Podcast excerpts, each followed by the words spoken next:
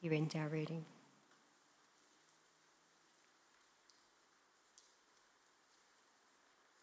Welcome, Pastor Kian. Uh, Thank you. You've uh, been with us uh, for a while here at 9:30 service, uh, but you've been the pastor of Spice for many years, and here at St Phil's for the last couple. Mm-hmm. Yep. Uh, it's, it, what does Spice stand for? Because no one knows, do, do they? No one knows. Well, SPICE stands for St. Philip's Indonesian Congregation in Eastwood. Fantastic. Okay. Abbreviation is what we are expert of. That's very good, and it's very appropriate. And you meet at five o'clock on, on Sundays, Yes, but that's changing, that's changing. isn't it? Tell Yep. us about this. I think we've got a slide that will actually show this. So the uh, the service will move to 11 a.m.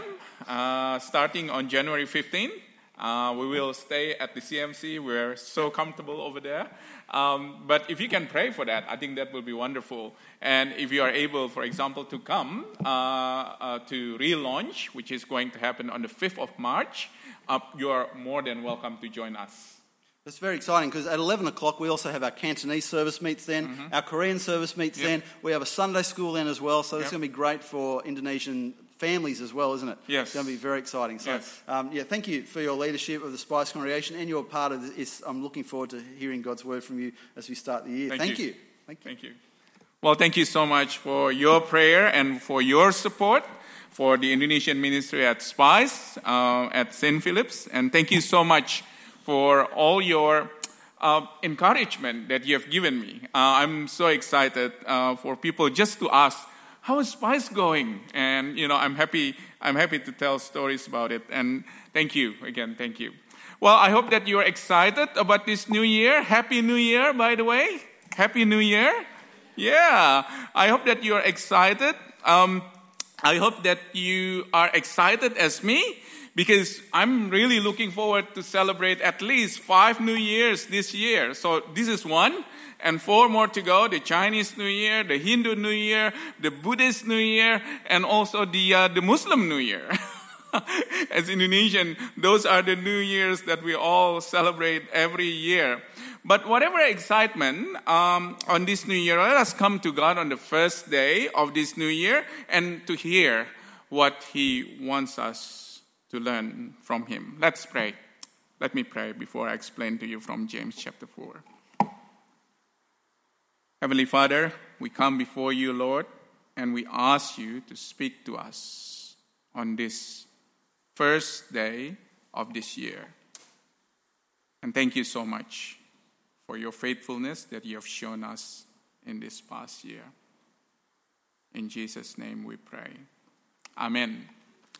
I believe that some of you uh, wrote a list of goals or New Year's resolution for 2023. You may not remember what 2022 was or were. That's fine, okay? um, but 2023, I hope that it's still fresh in your mind. If you have one, if you're comfortable to share one, you can share with your neighbor. It's not your wife, not your husband, not your kid, okay? Share with your neighbor for 30 seconds what is your number one priority in 2023. Is that okay? I'll give you 30 seconds. Talk to your neighbor, all right? And ask them what is the priority for 2023.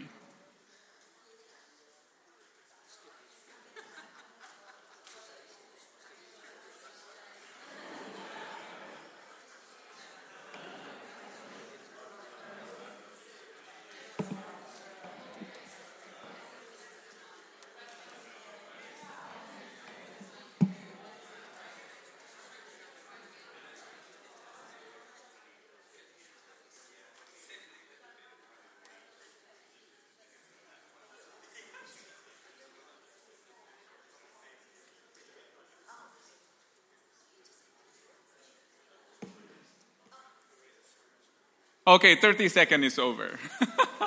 I believe that some of you probably have more than one that you want to share with your neighbor. That's fine. Okay. Do I hear losing weight? Yeah, yes, yes. Do I hear more exercise? Maybe, yes. Do I hear travels? Travels to Europe? Travels to Asia? Exciting, isn't it? Do I hear getting married or maybe having children or grandchildren? Probably that's some of your goals. And I believe that some of you also answer okay, I've been inspired by Bruce today, this morning, that I want to start reading my Bible for the entire year. I hope that you are excited about it, and that could be one of your goals. How can I be more faithful, for example, in my prayer life this year? Or maybe what area of ministry, new ministry that I can explore, that I can serve this year? What God has in mind, my future looks like, what it will look like. Does my faith makes a difference in what I do? Does my faith look like in my workplace as I converse with my non believing family members, for example? Or maybe as I talk to my neighbor who is a non Christian, or maybe workmates who are not Christians. Maybe those are some of those things that you ask. And Jesus, or I'm sorry, James rather, answered this question directly in his book.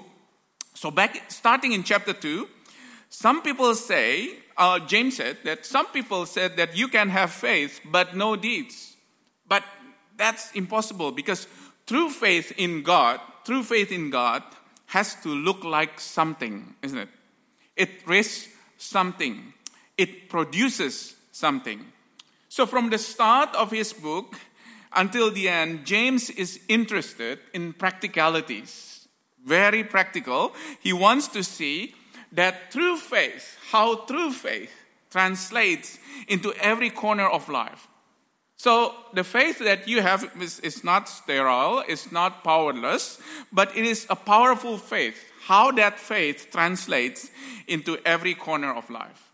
So for, for James, religion on meanings that how you live is actually is all about all things right i mean this is not just one aspect of life or that aspect of life is that how you live your faith this is all of that what's so called religion in the book of james.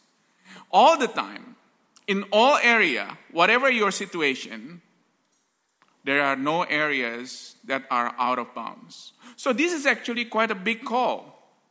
And right up there with jesus uh, James's brother, who said that the kingdom of God was like a man, a man who had found a pearl in the field, and then went away and sold everything that he had to buy that field. And that's, that's basically how God is worth. And that's what He wants us to have. Everything, we basically disregard everything and look for God and for His purpose and for His plan for you.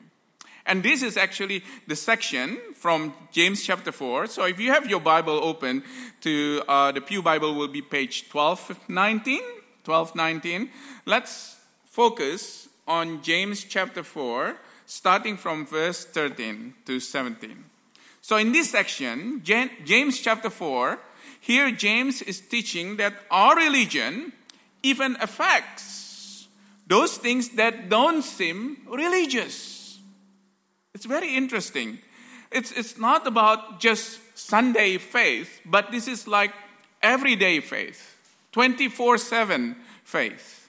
And the way that we approach everyday tasks, like earning a living or maybe moving, they are all religion. They are all religion.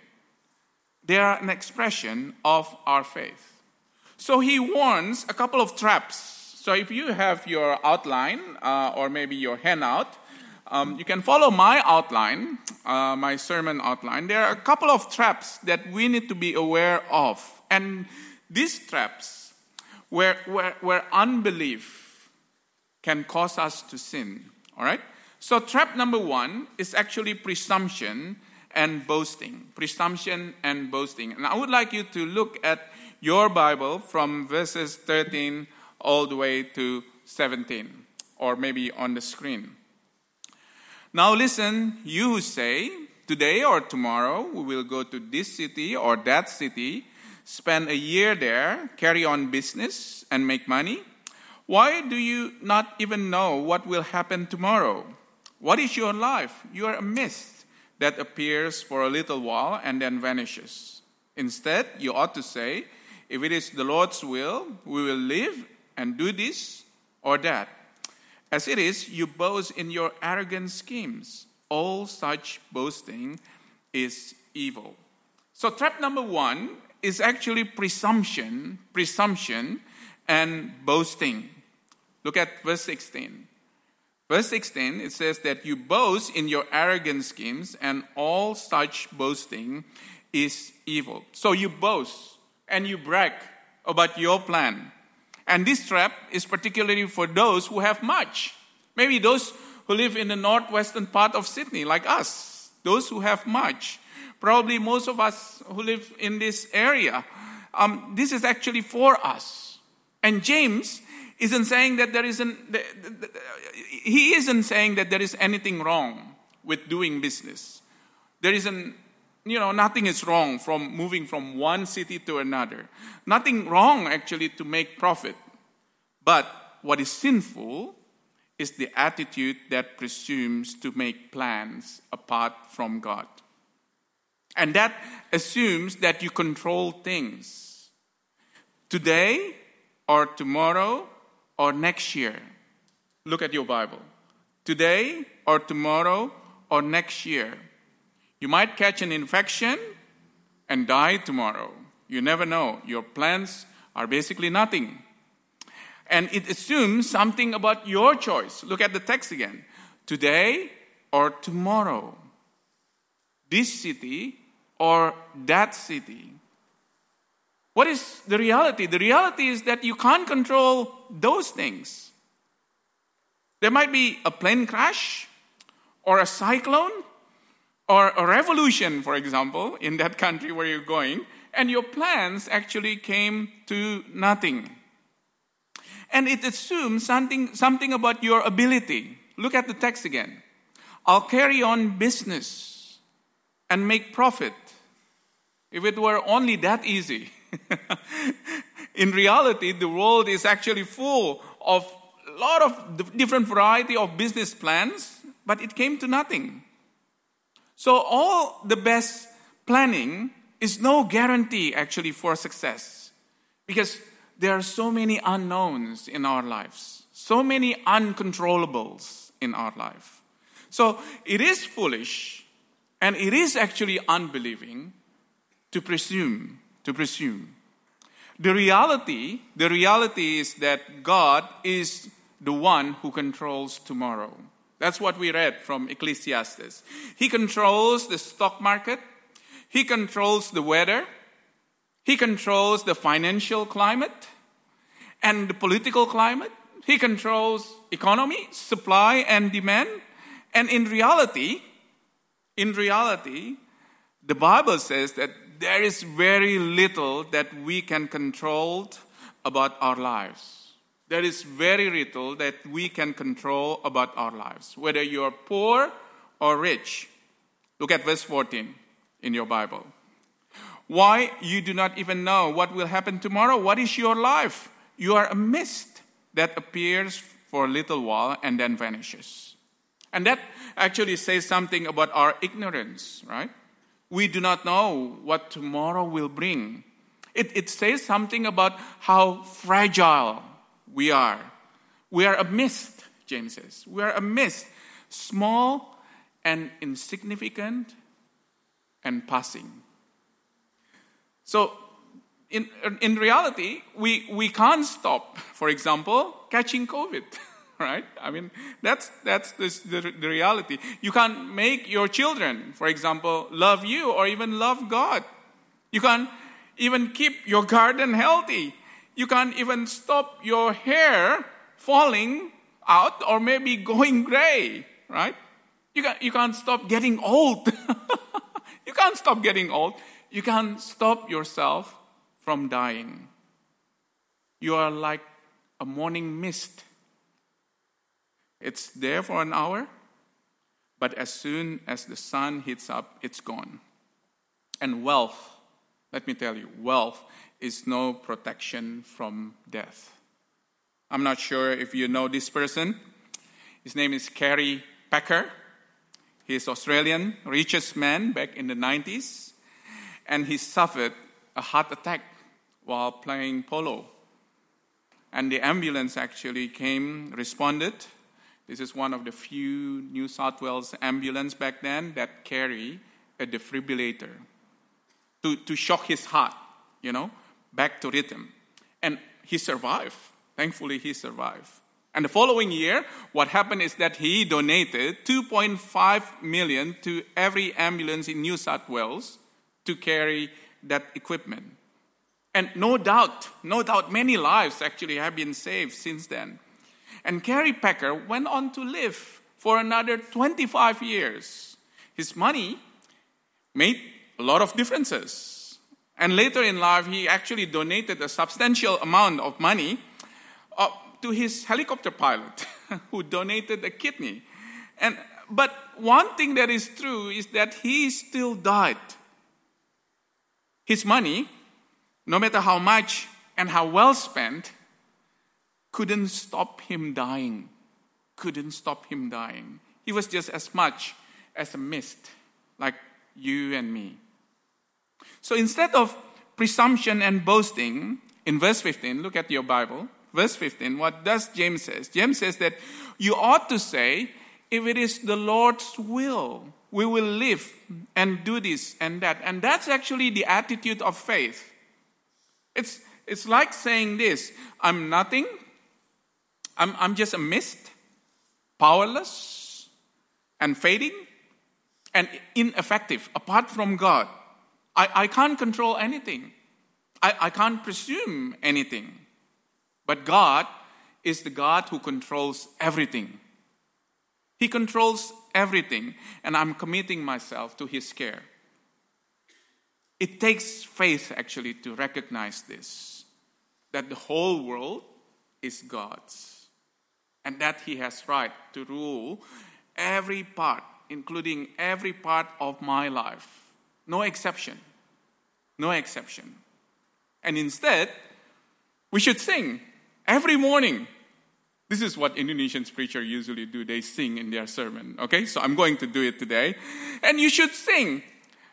This is my Father's world. I won't continue. the morning, the birds their carols raise, the morning light, the lily white declare their maker's praise. This is my Father's world. Why should my heart be sad? The Lord is king. Let the heavens ring. God reigns. Let the earth be glad. And that's the song that you should sing every morning when you wake up. So that's the first trap.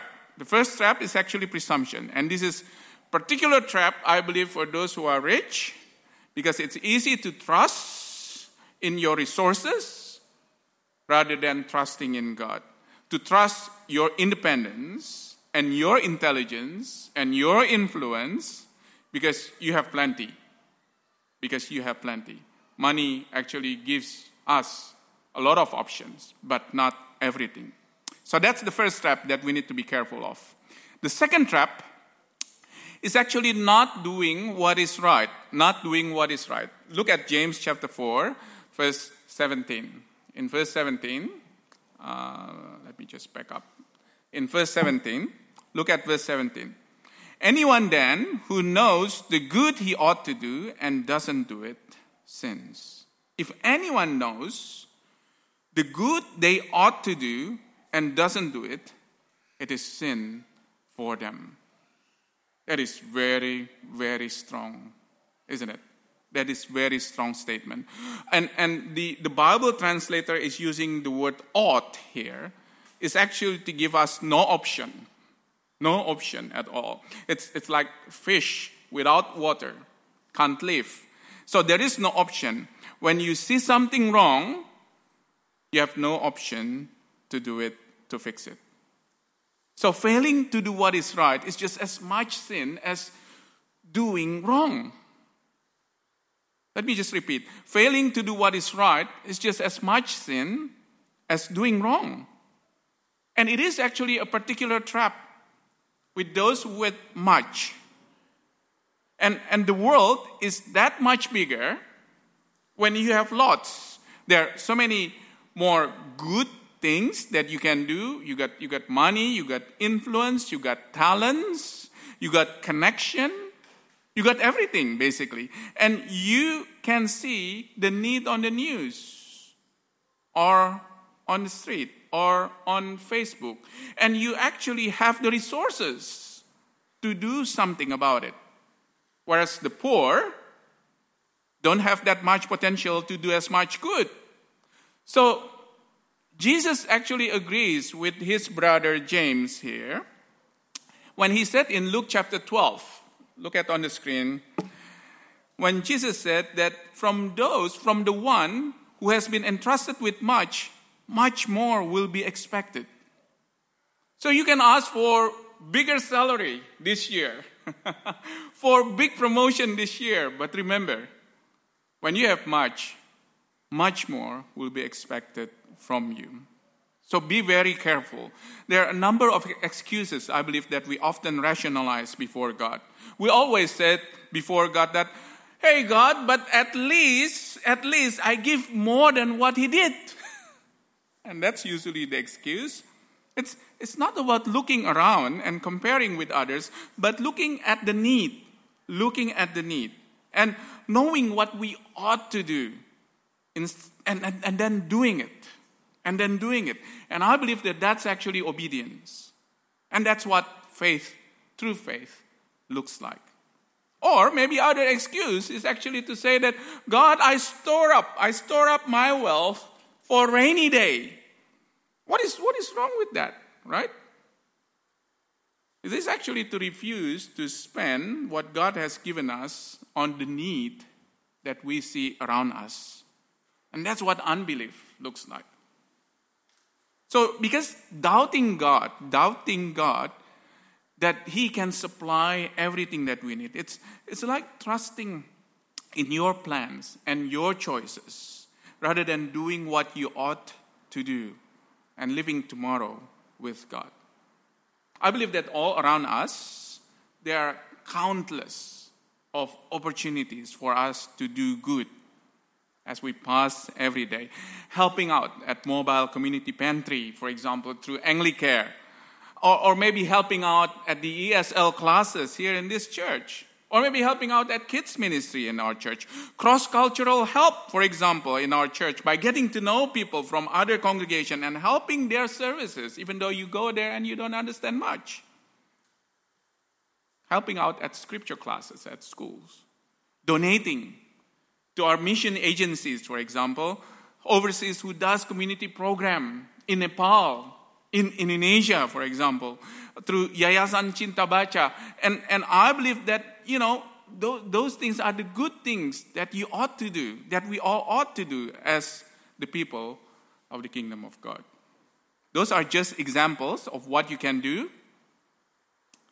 And I believe that everything is just so available around us and if you're interested, you, need, you, you can let me know. Uh, and I'm happy to help you to connect you with someone in those organizations.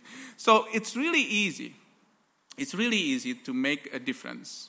And remember what James says it is a sin if we know the good we ought to do, but we don't do it.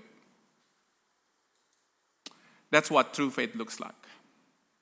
Once again, James gives a lot of advices and a lot of commands here. It's easy to understand what we need to do, what we ought to do.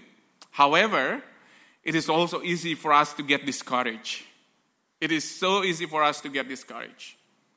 We, we often focus on our failures and our inconsistencies. But as we reflect, just recently at the end of 2022, I believe that you, you cross out so many things that you thought that you should do in 2022 at the end of 2022. So let's finish by focusing on James chapter 5 verse 11. So James as he closes his book he says something that is very encouraging to all of us. All right? You can see the text up on the screen. So number 1 is that he emphasizes perseverance. Perseverance. Perseverance is the key to the whole thing. If you have been doing good, keep it up. Keep it up. Continue to do good. If you have not, find new ways to do good for God's kingdom. And remember what James says that the Lord is full of compassion. And the same verse, the Lord is full of compassion and mercy. He is a merciful God, and He gave if we ask Him in His will. Ask the Lord this year for direction. Ask the Lord for direction where to go. Talk to pastors or church leaders where you can think you can best help at church or maybe in God's kingdom. Don't, don't focus on your ability, but focus on God's compassion and mercy. And that's actually a decision of faith. It is ultimately not because of our ability or success, but it's all about the God that we have faith in. He is good and reliable and pure and powerful. He works in us. And a faith in a God like that, I believe, will look like something. Let's pray together. Heavenly Father, we thank you for your word, that we can look a portion, small portion of your word on this first day of 2023. And we are very thankful, God, for the way that you have spoken to us. We pray and ask you, Lord, that you continue to speak to us, not only today, but in the days to come. In Jesus' name we pray. Amen.